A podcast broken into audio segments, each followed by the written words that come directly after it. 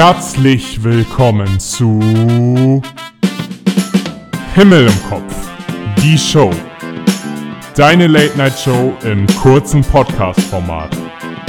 Bunte Themen, spannende Gäste und vor allem viel Abwechslung. Und jetzt viel Spaß! Hallo und herzlich willkommen zur zweiten Ausgabe von Himmel im Kopf, die Show. Ein Podcast der evangelischen Jugend im Kirchenkreis Buxtehude. Schön, dass du wieder eingeschaltet hast und ich, Luca, dich nun durch diese zweite Sendung begleiten darf. Hoffentlich hast du die erste Folge schon gehört, ansonsten solltest du das im Anschluss auf jeden Fall nachholen. Du wirst heute mal wieder ein buntes Programm mit sehr unterschiedlichen Themen hören, also sei gespannt, was heute alles auf dich zukommt.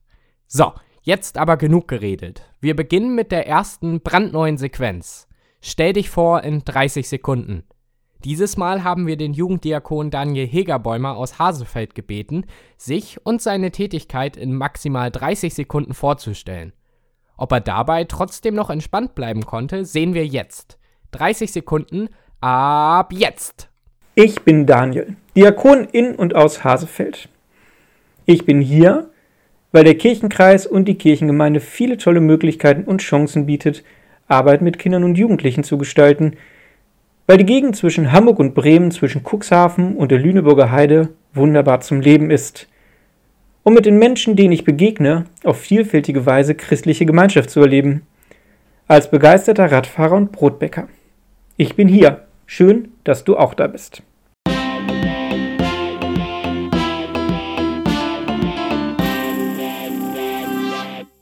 Ich würde behaupten, Daniel hatte die Ruhe weg. Vielen Dank auf jeden Fall für deinen Beitrag.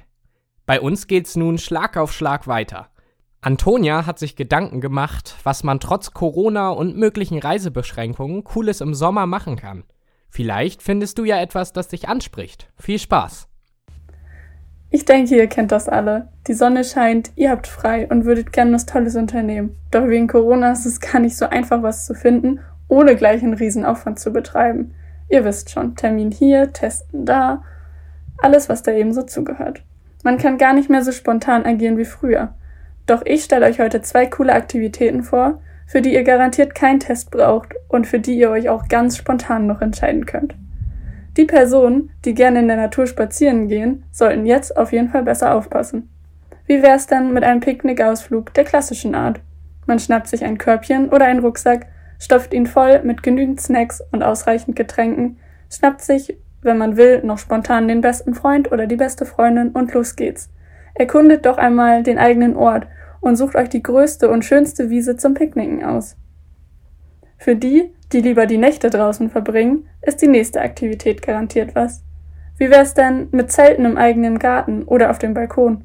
Schnappt euch ganz viele Kissen, Snacks und Getränke, eine Gruselgeschichte und macht es euch gemütlich. Das Beste daran ist, wer sich sonst beim Zelten immer über die zu dünne Isomatte beschwert hat, kann jetzt sogar seine eigene Matratze aus dem Bett mit ins Zelt nehmen und den Tag danach ganz ohne Rückenschmerzen aufwachen.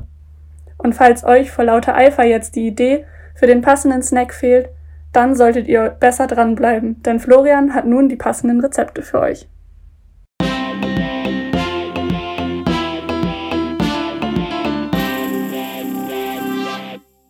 Und hier der schnelle Sommertipp. Spaghetti-Eis ohne Eis.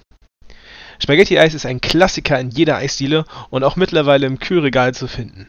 Doch meistens kann man beide nicht miteinander vergleichen. Für zu Hause ist sowas meistens nicht, da eine ganz spezielle Maschine gebraucht wird, um die Spaghetti herzustellen. Und hier kommt das Spaghetti-Eis ohne Eis zu tragen. Es hat zwar nicht die gleiche Form, doch schmeckt mindestens genauso gut. Das Spaghetti-Eis ohne Eis besteht aus zwei Komponenten. Zum einen die weiße Schicht, die aus Mascarpone, Quark, Puderzucker, Zitronensaft und Vanillezucker besteht. Diese werden miteinander verrührt und dann mit aufgeschlagener Sahne einmal unterhoben. Dann kommt die rote Schicht, die Erdbeeren. Im Sommer geht es natürlich mit frischen, aber auch mit angetauten aus der Tiefkühltruhe. Diese werden püriert und mit Puderzucker noch gesüßt. Je nachdem, wie ihr es halt mögt. Es ist euch überlassen. Auf geht's zum Schichten. Kreuz, quer, oben, unten. Ihr habt die Möglichkeit, die beiden Schichten so zu koordinieren, wie ihr das möchtet. Die Konsistenz lässt es zu. zur abschließenden Krönung weiße Kuvertüre oben drüber, damit wir das richtige Spaghetti-Eis-Flair bekommen. Dann ab zwei Stunden in den Kühlschrank und fertig ist das Spaghetti-Eis ohne Eis. Gefunden haben wir das bei Chefkoch und wenn ihr nach Spaghetti-Eis ohne Eis sucht, findet ihr dort nochmal das Rezept als Anleitung und alle Zutaten, die ihr braucht. Viel Spaß! Das fluffige Parmesan Rosmarin Bun von Kochkarussell, auch bekannt als das fancy Käsesoftie. Zu Anfang warmes Wasser, Honig und Hefe in einer großen Schüssel vermischen. Circa 5 Minuten auf die Heizung oder in die warme Sonne stellen. Ihr fragt euch, wann ist die Sonne warm genug? Wenn ihr euch mit einer schwarzen Hose in die Sonne setzt und innerhalb von ein bis zwei Minuten die Beine anfangen zu brennen, ist die Sonne heiß genug. Wichtig ist, dass der Teig kleine Bläschen wirft, sonst einfach noch einen Moment länger warten. Danach Mehl, Salz und Öl hinzufügen und zu einem Teig vermengen. So lange, bis er nicht mehr klebt. Klebt er noch? Mehr Mehl!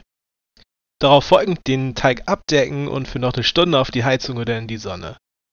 Ist der Teig groß genug, den Ofen auf ca. 190 Grad vorheizen. Nun ist es Zeit, den Teig in kleine Würstchen zu formen und in Schnecken zu legen. Und dann kommt es auch schon zum Schlusssprint. Schnecken aus Backblech mit Backpapier, Rosmarin und Meersalz und Parmesan auf die Schnecken streuen. Richtlinie ist ca. zwei Drittel des Parmesans. Für sieben Minuten geht es dann in den Ofen. Das Fotofinish ist im Anschluss. Die Schnecken werden nochmal herausgeholt und mit dem restlichen Parmesan bestreut. Danach geht's nochmal 8 Minuten ins Ofenrohr. Guten Appetit.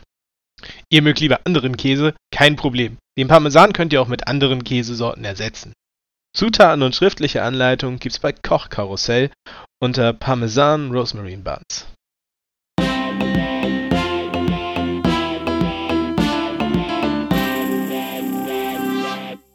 Vielen Dank für diese kreativen Ideen. Und da sind wir auch gleich beim richtigen Stichwort. Kreativität. Im Kirchenkreis Buxtehude gibt es ein Angebot, das sich Schreibwerkstatt nennt. Was das genau ist, was das mit Kreativität zu tun hat und vor allem, warum du mitmachen solltest, erfährst du nun in einem Interview, das Florian mit der Teilnehmerin Maja geführt hat. Los geht's! Herzlich willkommen zu unseren neuen Gästen aus der Schreibwerkstatt, Maja. Willkommen! Hallo, ähm, ich bin in der Gemeinde Mulsum-Kutenholz zu Hause und ich war schon unglaublich oft bei der Schreibwerkstatt und mir gefällt es dort immer sehr gut. Ja, und wir haben erstmal eine persönliche Frage an dich, um dich nochmal einen Moment besser kennenzulernen. Und zwar, wenn du in einem anderen Land leben könntest, welches Land wäre das? Also, ich möchte nicht unbedingt auswandern, aber wenn ich für eine gewisse Zeit in einem anderen Land wohnen könnte, dann wäre es Frankreich, weil mich die Sprache total begeistert und ich Frankreich einfach sehr schön finde. Ein großer Fan von Croissants? Ja, zum Beispiel. Sehr cool. So, Schreibwerkstatt. Ähm, was ist eigentlich die Schreibwerkstatt? Mm, das ist eigentlich ganz einfach zu beschreiben. Wir sind eine Gruppe von Menschen, die gerne zusammen schreibt, beziehungsweise gerne zusammen kreativ ist. Interessant. Und wer leitet die Schreibwerkstatt? Ähm, also meistens sind das Franziska und Alena. Die beiden schreiben nämlich auch sehr gerne und geben auch immer sehr, sehr liebes Feedback. Also seit neuestem ist auch Niklas mit dabei, aber den habe ich noch nicht live erlebt, weil ich die letzten zwei Male nicht dabei war. Und wann kann man da teilnehmen? Also braucht man da irgendwelche bestimmten Voraussetzungen oder wie kommt man zur Schreibwerkstatt? Also nein, es gibt keine besonderen Voraussetzungen außer Stift und Papier und ähm, ja, Spaß und Kreativität und meistens gibt es einen Anstoß, irgendwie ähm, einen Begriff oder ein Thema und dann wird einfach drauf losgeschrieben. Einfach drauf losschreiben. Ab und zu mache ich das bei Andachten so. Wenn ihr in der Schreibwerkstatt äh, seid, wie ist so ein typischer Ablauf einer Schreibwerkstattstunde oder Sitzung? Also meistens ist es so, dass wir am Anfang ein bisschen quatschen, dann ähm, wird ein Thema gesagt, meistens machen wir das über Discord, dann muten sich alle für einen bestimmten Zeitraum, der vorher angesagt wird und dann schreiben wir einfach so für 10, 20 Minuten und danach kann man, wenn man möchte, das Geschriebene vorstellen und bekommt Feedback. Und wie lange geschieht das so? Mm, also meistens dauern die Schreibwerkstätten so, Schreibwerkstätten so eineinhalb Stunden. Also man hat so drei Teile, eben so ah, 20 Minuten und dann Vorlesen und Feedback. Das ist ja sehr übersichtlich. Da kann man sich locker mal die Zeit nehmen. Und wenn ihr die Texte vortragt, ist das so auf freiwilliger Basis oder ist es eher so, du bist dran, du bist dran, du bist dran, du bist dran, wie in der Schule? Ja, also es muss natürlich niemand vortragen, aber wenn man gerne Feedback haben möchte, dann bekommt man auch sehr reflektiertes und gutes Feedback. Wenn du dich so an die Schreibwerkstatt äh, erinnerst, warum gehst du so gerne zur Schreibwerkstatt? Also ich teile sehr gerne meine Texte und mir macht es sehr, sehr viel Spaß, auch äh, Geschichten von anderen Menschen zu hören, weil mich das total inspiriert, selber auch noch andere Dinge zu schreiben, wie zum Beispiel Elfchen, weil ich eher so der Mensch bin für Geschichten, die dann mit einem Cliffhanger enden. Ja, die sind wunderbar. Elfchen fand ich immer gruselig in der Schule, weil ich nie irgendwie einen Zusammenhang zwischen den verschiedenen Parts irgendwie hinbekommen habe und es immer so abgehackte Sätze oder Wörter hintereinander waren und es für mich kaum Sinn ergeben hat. Ja, das ist auch nicht so ganz so einfach, aber ich denke, das ist auch so ein bisschen ähm, ja, der Kick an der Schreibwerkstatt, sage ich jetzt mal, dass man auch ab und zu als schreibender Mensch so ein bisschen herausgefordert wird. Mhm. Kriegt ihr nicht nur Themen, sondern auch Stile ab und zu vorgeschrieben, äh, in denen ihr schreibt? Mm, seltener, aber wir haben schon einmal ein Gedicht geschrieben und da sind ganz interessante Sachen rausgekommen. Und wenn ich jetzt so leicht Feuer gefangen habe bei deiner Erzählung und Bock hätte, auch mal die Schreibwerkstatt zu besuchen, wann habe ich denn die Möglichkeit? Ja, also es bietet sich an, einfach bei intern.e oder auf dem Instagram-Account von der IJ Buxtehude zu schauen. Dort wird das immer angekündigt und ja, dann kann man sich auf Discord einfinden. Dann danke ich dir, Maja, und möge dein Schreibfüller nie leer sein. Ja, danke gleichfalls.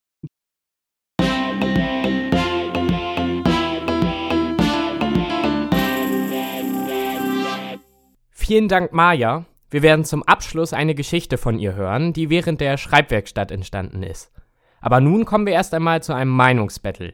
Die große Frage heute: Marzipan, top oder flop? Niklas und Antonia liefern die passenden Argumente und wir wollen wissen, was du denkst. Schreib uns doch gerne deine Meinung zu Marzipan auf Instagram an unseren Account ejbuxtehude per direkter Nachricht oder unter dem passenden Beitrag zum Podcast. Aber nun lass dich von Niklas oder Antonia überzeugen. Ich bin kein Fan. Ich bin wirklich kein Fan. Aber jedes Jahr zu Weihnachten ist es wieder soweit. Sie werden in die Supermarktregale und in die Süßigkeitenverstecke zu Hause einsortiert.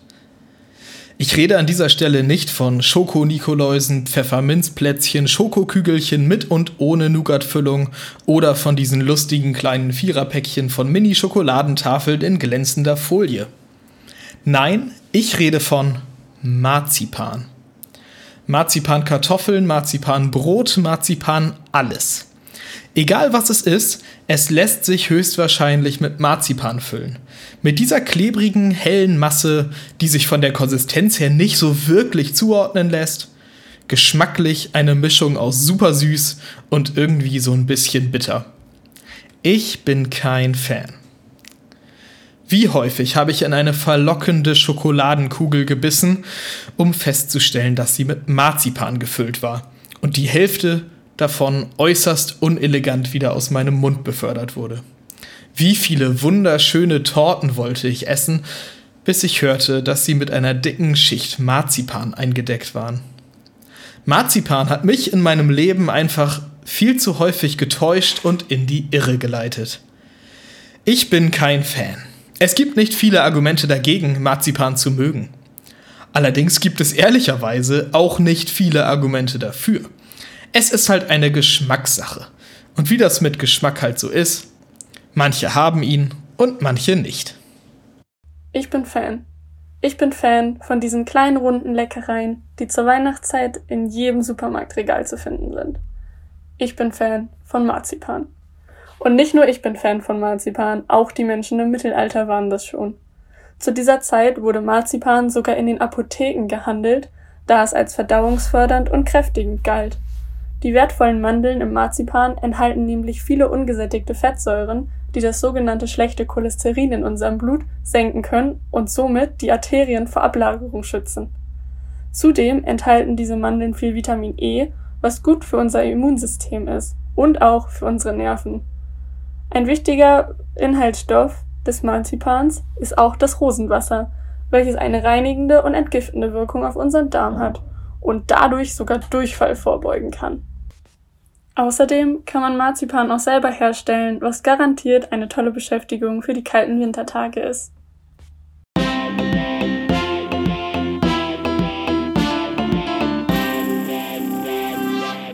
Na, wer entspricht eher deiner Meinung? Lass es uns unbedingt wissen. Auf unseren Aufruf, uns Fragen zu schicken, die euch schon das ganze Leben lang gequält haben, wurde mit der Frage, warum man Messer nicht in die Spülmaschine packen soll, reagiert. Warum das so ist, erklärt uns nun Niklas. Viele haben es sicherlich schon mal gehört. Für alle anderen kommt hier vielleicht eine schockierende Nachricht. Scharfe Messer gehören nicht in die Spülmaschine. Aber warum ist das eigentlich so? In der Spülmaschine kommen mehrere Sachen zusammen. Zum einen gibt es mechanische Effekte. Das bedeutet, wenn die Messer zum Beispiel in einem Besteckkorb in die Maschine gestellt werden, dann stoßen sie beim Spülvorgang mit anderen Besteckteilen zusammen. Davon kann dann die Schneide, das ist der ganz dünne Teil unten an der Klinge, der mit dem man tatsächlich schneidet, das kann dann kaputt gehen, verformt werden. Ja, dann schneidet es nicht mehr so gut. Außerdem gibt es chemische Effekte, denn die Spülmittel, die in so einer Spülmaschine benutzt werden, tun dem Material der Messer nicht gut. Der Stahl fängt an zu rosten, bekommt kleine Stellen und Löcher. Und das ist wieder vor allem an einer Stelle problematisch, nämlich an der dünnen Schneide. Hier kann dann sozusagen das letzte Stück vom Messer wegbrechen und dann bleibt an der Stelle ein stumpfes Stück Stahl übrig. Und mit so einem stumpfen Stück Stahl kann man nicht gut schneiden. Diese beiden Vorgänge sorgen zusammen dafür, dass scharfe Messer in der Spülmaschine stumpf werden und deshalb nicht da rein sollen. Allerdings gibt es auch Unterschiede zwischen den Messern. Das Messer, mit dem man sich morgens so das Butterbrot schmiert, das kann die Spülmaschine meistens besser ab als das scharfe Messer, mit dem man die Zwiebeln zum Beispiel schneidet. Und wenn jetzt so ein Messer doch mal in der Spülmaschine gelandet ist, dann ist das erstmal kein Grund zur Panik. Denn wahrscheinlich ist das Messer nicht gleich nach dem ersten Mal Spülmaschine völlig unbenutzbar geworden. Aber auf Dauer, regelmäßig sollte das trotzdem nicht passieren. Die Messer also doch lieber von Hand abspülen und dann auch möglichst schnell wieder abtrocknen, damit da nichts rostet und nichts kaputt geht.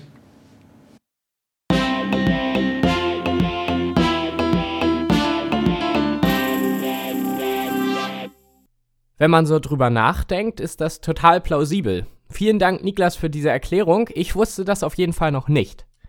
Wie versprochen folgt nun zum Schluss die Geschichte von Maya, die sie in der Schreibwerkstatt verfasst hat. Mach doch ruhig die Augen zu und genieße einfach mal. Viel Spaß. Ein Schwall frischer Nordseeluft kam mir entgegen, als ich die schützende Wärme des Innern der Fähre verließ. Der Fähre, die mich nun komplett von meiner Familie getrennt hatte. Diese stand oben an Deck und winkte mir zum Abschied zu. Mein Blick wanderte über ihre vertrauten Gesichter, und ich versuchte sie mir genauestens einzuprägen. Meine Mutter Fleur, neben ihr mein Vater Valentin und vor den beiden meine kleine Schwester Sophia. Wie lange ich sie jetzt wohl nicht sehen würde? Meine Eltern hatten mich für eine unbestimmte Zeit auf diese Insel mit einem unglaublich hässlichen und sehr deutsch klingenden Namen geschickt. Sie heißt Föhr. Die frische und kalte Luft sollte mich von meinem Asthma kurieren, welches durch die Großstadtluft in Paris immer schlimmer geworden war. Die Fähre legte langsam ab und mich umschlossen plötzlich zwei erstaunlich starke Arme, welche in eine hellblaue Regenjacke gehüllt waren. Ich zuckte zusammen und blickte in ein freundliches, aufgeschlossenes Gesicht, welches von braunen Locken umrahmt war. Meine schmalen Lippen verzogen sich zu einem zögerlichen Lächeln, da die Frau mich anstrahlte. Du musst Anna sein. Du arme Dirn, bist ja noch schmaler, als ich gedacht hatte. Ich bin übrigens Stine. Deine Mutter hat, mir, hat dir bestimmt von mir erzählt, oder? Ein wenig perplex nickte ich und antwortete Ja, Madame, ich bin Anna. Entschuldigen Sie, dass ich nicht Ihren Erwartungen entspreche. Stine runzelte die Stirn. So hatte noch keine Zwölfjährige mit ihr gesprochen. Zwischen ihrer Hanne und Anna lagen Welten. Kindchen, du brauchst mich nicht zu siezen. Ich bin ab jetzt quasi deine Adoptivmama und dann wird nicht gesiezt. Für meine anderen Kinder bin ich schließlich auch Mama oder Stine. Ich nickte nur stumm und hoffte, dass Stine es mir nicht übel nahm, dass ich wie eine Großstädterin im Wartezimmer schwieg. So langsam fröstelte es mich. Es schien, als hätte Stine meine Gedanken gehört, denn sie bedeutete mir mit einem Winken, ihr zu folgen. So trottete ich über den riesigen Parkplatz und ließ meinen Blick über die anderen Menschen schweifen, die soeben mit mir die Fähre verlassen hatten. Mir fiel auf, dass die Menschen unterschiedlicher nicht hätten sein können. Und ich konnte sehen, wie jeder von ihnen eine Geschichte mit sich rumtrug.